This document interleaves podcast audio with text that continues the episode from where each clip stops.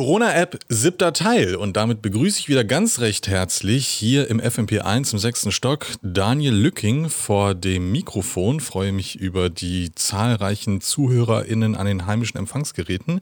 Ich bin Florian Brandt und ja, hallo erstmal Florian. Wir haben einiges aufzuarbeiten. Die Corona-App ist jetzt mittlerweile seit gut zwei Monaten am Start.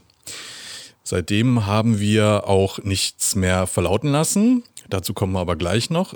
Und sie ist mittlerweile 17,5 Millionen Mal runtergeladen worden.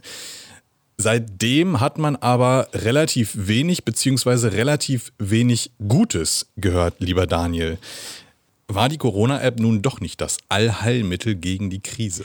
Ja, also die politischen Vertreter haben und Vertreterinnen haben natürlich äh, die ganze Zeit schon betont, nein, ein Allheilmittel kann diese App nicht sein. Das mussten wir über den Sommer auch erkennen. Ich habe sie, das habe ich ja im letzten Podcast eingestanden, selber auch installiert und sie läuft seit zwei Monaten bei mir auf dem Smartphone. Das ist auch ziemlich unspektakulär. Ich kann bisher keine infektionsrelevanten äh, Begegnungen vorweisen. Bin da auch relativ froh drum. Aber auch mit dem Prozess des, äh, ja, darüber nachdenkens, hat mir denn das jetzt was gebracht oder was sagt das denn überhaupt über mein Infektionsrisiko aus?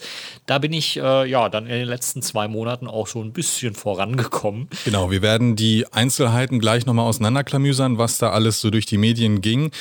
Du bist also einer von 17,5 Millionen NutzerInnen vermutlich, die sich diese App runtergeladen haben. Gibt es denn aber valide Statistiken darüber, wie viele Menschen letztendlich im alltäglichen Gebrauch diese App verwenden? Das ist eine sehr gute Frage. Da hat man bisher noch keine Zahlen zu veröffentlicht. Ähm, warum? Weil eben dieser Rückkanal auch gar nicht vorgesehen ist. Es wird keine Aktivität der App zurückgemeldet. Ähm, man betreibt sie auf den eigenen Geräten und das Einzige, was man sehen kann, ist, wie viele Menschen ihre äh, Corona-Diagnose letztendlich in ihr Smartphone eingegeben haben. Dazu benötigt man eine TAN, eine Autorisierungsnummer, damit man nicht ebenso mal eben eine Falschmeldung abgibt. Und diese Zahlen, ähm, die lassen Rückschlüsse zu, wie viel potenziell infizierte oder infizierte Menschen, die potenziell Kontakt zu anderen Menschen gehabt haben, bisher Informationen beigesteuert haben. Und äh, man kann das auf den Seiten des Robert Koch Instituts nachlesen.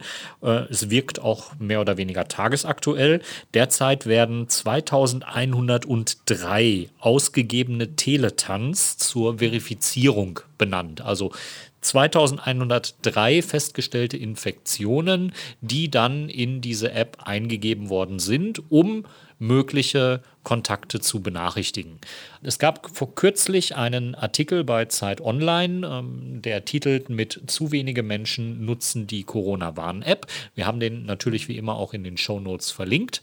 Da ist die Rede eben davon, dass derzeit nur eine sechsprozentige Wahrscheinlichkeit bestehe, dass infizierte NutzerInnen überhaupt äh, ihre Kontakte benachrichtigen, benachrichtigen können. Das Ganze zeugt eben immer noch von einer sehr, sehr großen Dunkelziffer. Der App gezogen haben. Eine irische Studie will jetzt festgestellt haben, dass die App beispielsweise im Nahverkehr nicht so funktioniert, wie man sich das vorstellt. Macht das die App letztendlich überflüssig? Nein, ich glaube nicht. Ähm, wir haben die App und mit der App besteht eine weitere Möglichkeit, Kontaktketten nachzuvollziehen. Die Studie ist auch noch gar nicht so verifiziert. Ähm, man hat geprüft äh, in Fahrzeugen des öffentlichen Nahverkehrs und hat festgestellt, huch, da ist aber ganz schön viel ähm, Metall drumherum und ganz schön wenig Möglichkeiten, dass die Bluetooth-Schnittstellen da einen entsprechend sicheren Kontakt äh, herstellen. So wie ich die Texte verstanden habe, war bei der Testung dieser, dieses Nahbereichs, können Kontakte im Nahbereich identifiziert werden, zwar Settings nachgestellt, die einem ICE, also sprich einem äh, Beförderungsmittel des öffentlichen Nahverkehrs oder Fernverkehrs entsprechen aber letztendlich seien nicht äh, die Kabinen getestet worden. Also muss man hinterfragen, ist die App überhaupt in realen Bedingungen getestet worden. Dieser irischen Studie fehlt immer noch ein äh, Peer Review, deswegen sollte man derzeit auch nicht zu viel darauf geben und äh, pauschal sagen, naja, dann brauche ich es ja nicht installieren. Jeder Kontakt, den diese App festhält und in einem Infektionsfall benachrichtigt, ist natürlich ein Schritt näher heran an eine Zahl von äh, weniger infizierten Menschen und von schneller benachrichtigten Menschen. Ja, die App ist natürlich wichtig dafür, diese Reproduktionszahl, diesen R-Wert möglichst nah an 1 oder möglichst unter 1 zu halten. Also wir erinnern uns äh, aus diversen anderen Folgen, die wir bisher aufgenommen haben, äh, dass der R-Wert, der Reproduktionswert, äh, den Wert bezeichnet, wie viele Menschen ein infizierter Mensch mit angesteckt hat. Momentan sind wir bei dem R-Wert immer noch ziemlich nah an 1 und das ist eine äh, sehr gelungene Bilanz. Der war auch schon einmal im Bereich von 7. Das war, glaube ich, im April der Fall, wo eben ein Mensch äh, potenziell sieben weitere Menschen angesteckt hat. Und das ist dann natürlich ein Indiz für eine exponentielle Ausbreitung. Momentan steigen die Fallzahlen wieder. Wir müssen auch gleich nochmal nachliefern, wie viele Fälle wir aktuell haben. Ähm, wir sind bei den Corona-Fällen, glaube ich, irgendwo im Bereich von 200.000 mittlerweile angelangt und bei den Corona-Toten irgendwie im Bereich von über 9.000. Ich glaube, 9.500 müsste es äh, mittlerweile sein, grobe Richtung. Ähm, es geht natürlich darum, mit Hilfe dieser App diese Zahlen möglichst klein und gering zu halten. Die aktuellen Zahlen bezüglich der Corona-Infizierten betragen heute am 25.08. Dienstag laut Robert Koch Institut 234.853. Todesfälle 9277 und Neuinfektionen 1278. Ja, und bei diesen 1200 Neuinfektionen, das ist ein typischer Dienstagswert oder die sind jetzt in einem Bereich, äh, der dem Wochentag angemessen ist. Da montags immer wieder Meldungen kommen vom Wochenende und da am Wochenende weniger getestet wird, liegen die Werte am Montag natürlich deutlich darunter. Ähm, da waren es, glaube ich, nur irgendwie um die 600, 700 Testungen, die äh, positiv waren.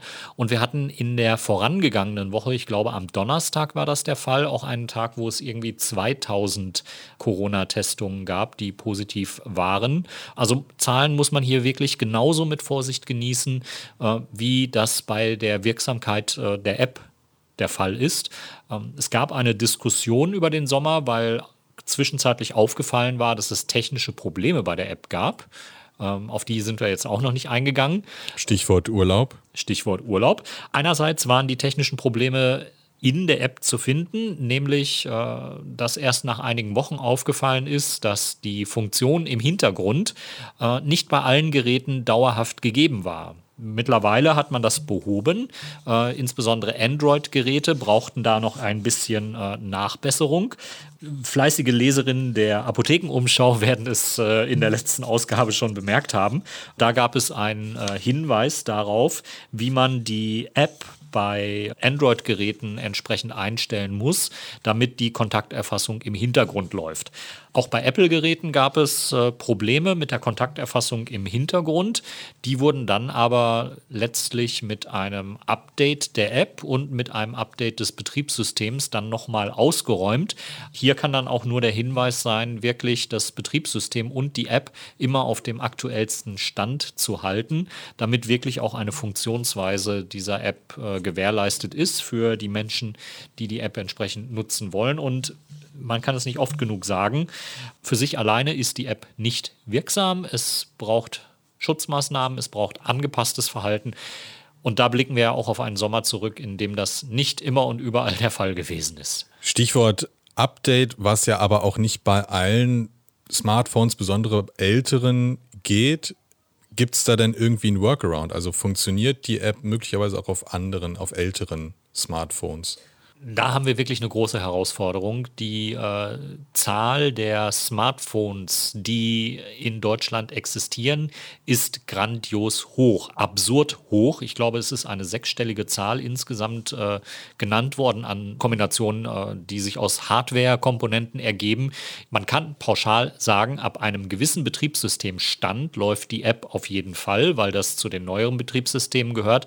Bei allem darunter bleibt es eine Einzelfallbetrachtung und äh, man muss schauen, ob diese App auch wirklich noch auf anderen Geräten zum Laufen zu bringen ist oder wenn es für das Smartphone entsprechend keine aktuelle Bescheinigung gibt oder keine Bestätigung gibt, dass es äh, Corona-App tauglich ist, dann äh, sollte man eben davon ausgehen, nö, und sich anders entsprechend aufstellen mit Hygieneregeln, Mundschutz, um da sich entsprechend zu schützen.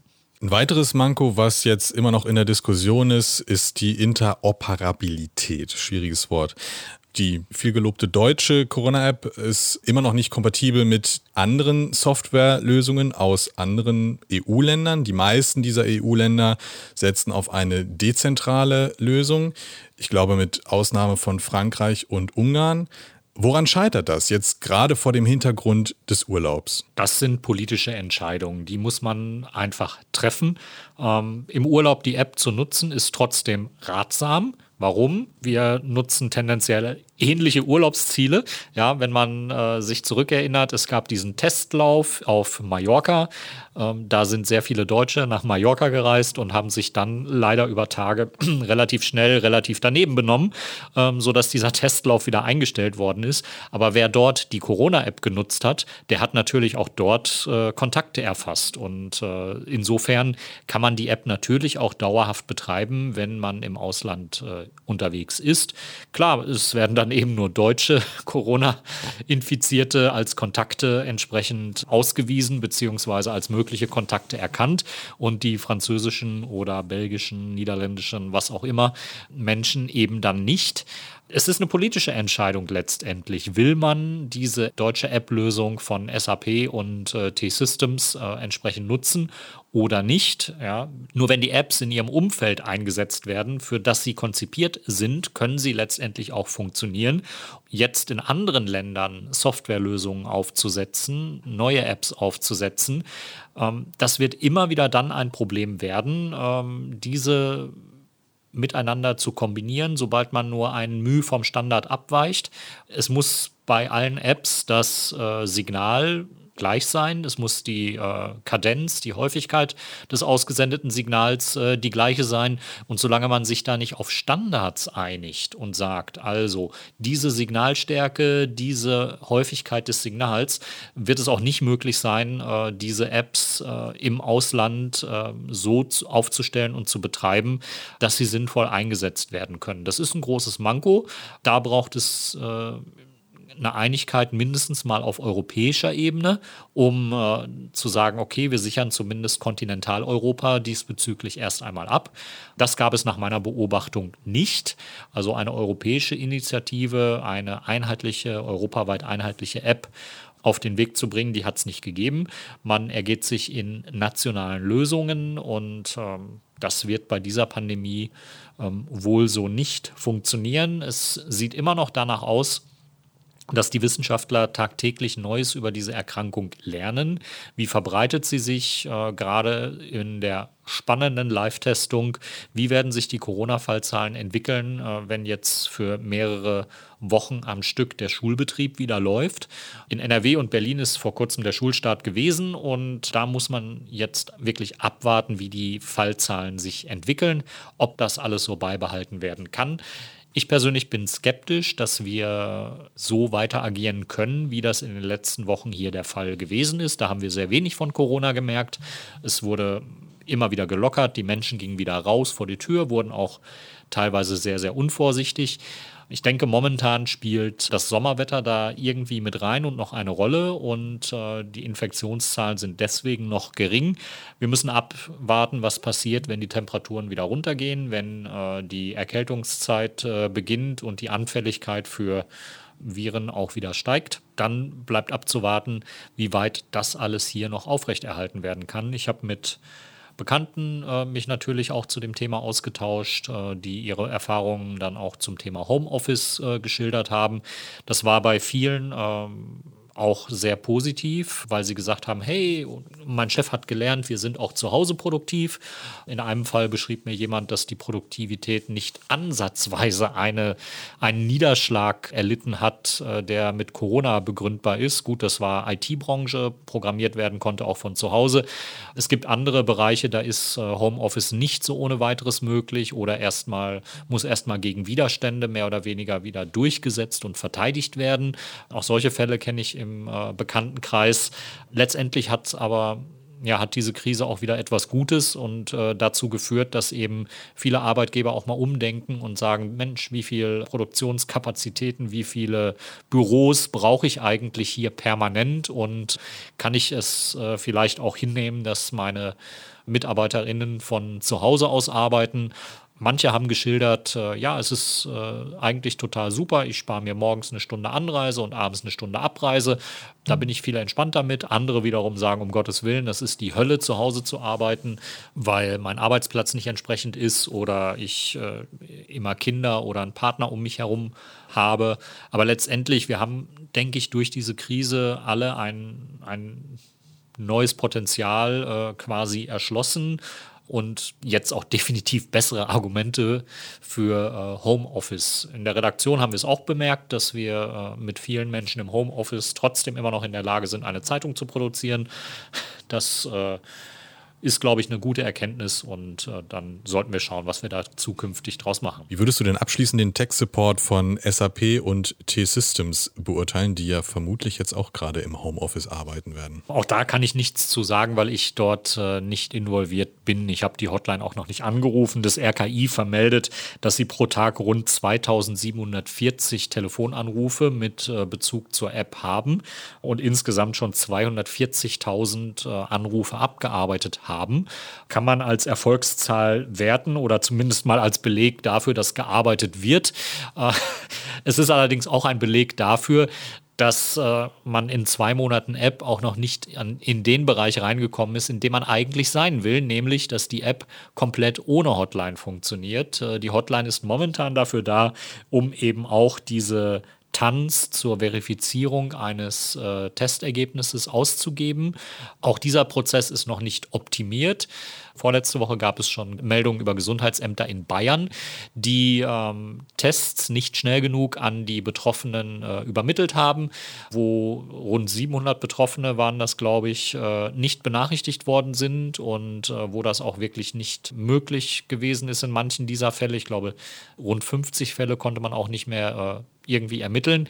Es zeigt, dass äh, man bei der technischen Lösung dieser Tests, dieser Benachrichtigung der ähm, Infizierten auch noch deutlich nacharbeiten muss. Ähm, es gibt einen Bericht, äh, der sich mit äh, den Gesundheitsämtern befasst, die die Testergebnisse zugestellt bekommen und äh, wo sich ein Mitarbeiter beklagt, ähm, wie die Arbeit momentan aussieht, nämlich dass man Mails bekommt, auf denen steht Telefax und in diesem Telefax ist enthalten eine Meldung zu einer infizierten Person und dann muss diese Datei, die Telefax heißt, telefax.pdf, geöffnet werden, umbenannt werden und dann entsprechend weitergeleitet werden. Und da all das irgendwie händisch passiert, hat Corona, hat diese Infektion, diese Pandemie dafür gesorgt, dass unsere nicht gut aufgestellte Verwaltungs-IT jetzt noch einmal wirklich auf den Prüfstand äh, gestellt werden muss und gehört und dass äh, wir in Zukunft wirklich auch noch mal viel nachdrücklicher diese Frage stellen müssen, wofür setzen wir eigentlich IT ein und warum ist man nicht in der Lage in äh, kritischen Bereichen, wo das definitiv nötig ist, entsprechende IT-Ausrüstung vorzunehmen. Das hat die Krise, glaube ich, sehr, sehr gut äh, hervorgehoben und äh, ich hoffe, dass das jetzt auch mit Nachdruck abgestellt wird. Das hoffe ich auch. In diesem Sinne vielen Dank, Daniel Lücking. Wir werden sehen, wann wir uns das nächste Mal wieder hier zusammenfinden. Hoffentlich in nicht allzu naher Zukunft, weil das würde bedeuten, dass wieder irgendein Bullshit passiert ist. Wir können das Ganze auch optimistisch beenden. Vielleicht müssen wir uns ja auch in naher Zukunft auch schon zusammenfinden, um zu vermelden, hoppla, jetzt haben ganz viele Menschen die App installiert und äh, jetzt ist sie äh, wirklich ein Wundermittel geworden. aber ich teile da auch ein bisschen deinen Pessimismus äh, und würde, würde, würde da diesbezüglich gerne falsch liegen. Wir hoffen es mal nicht.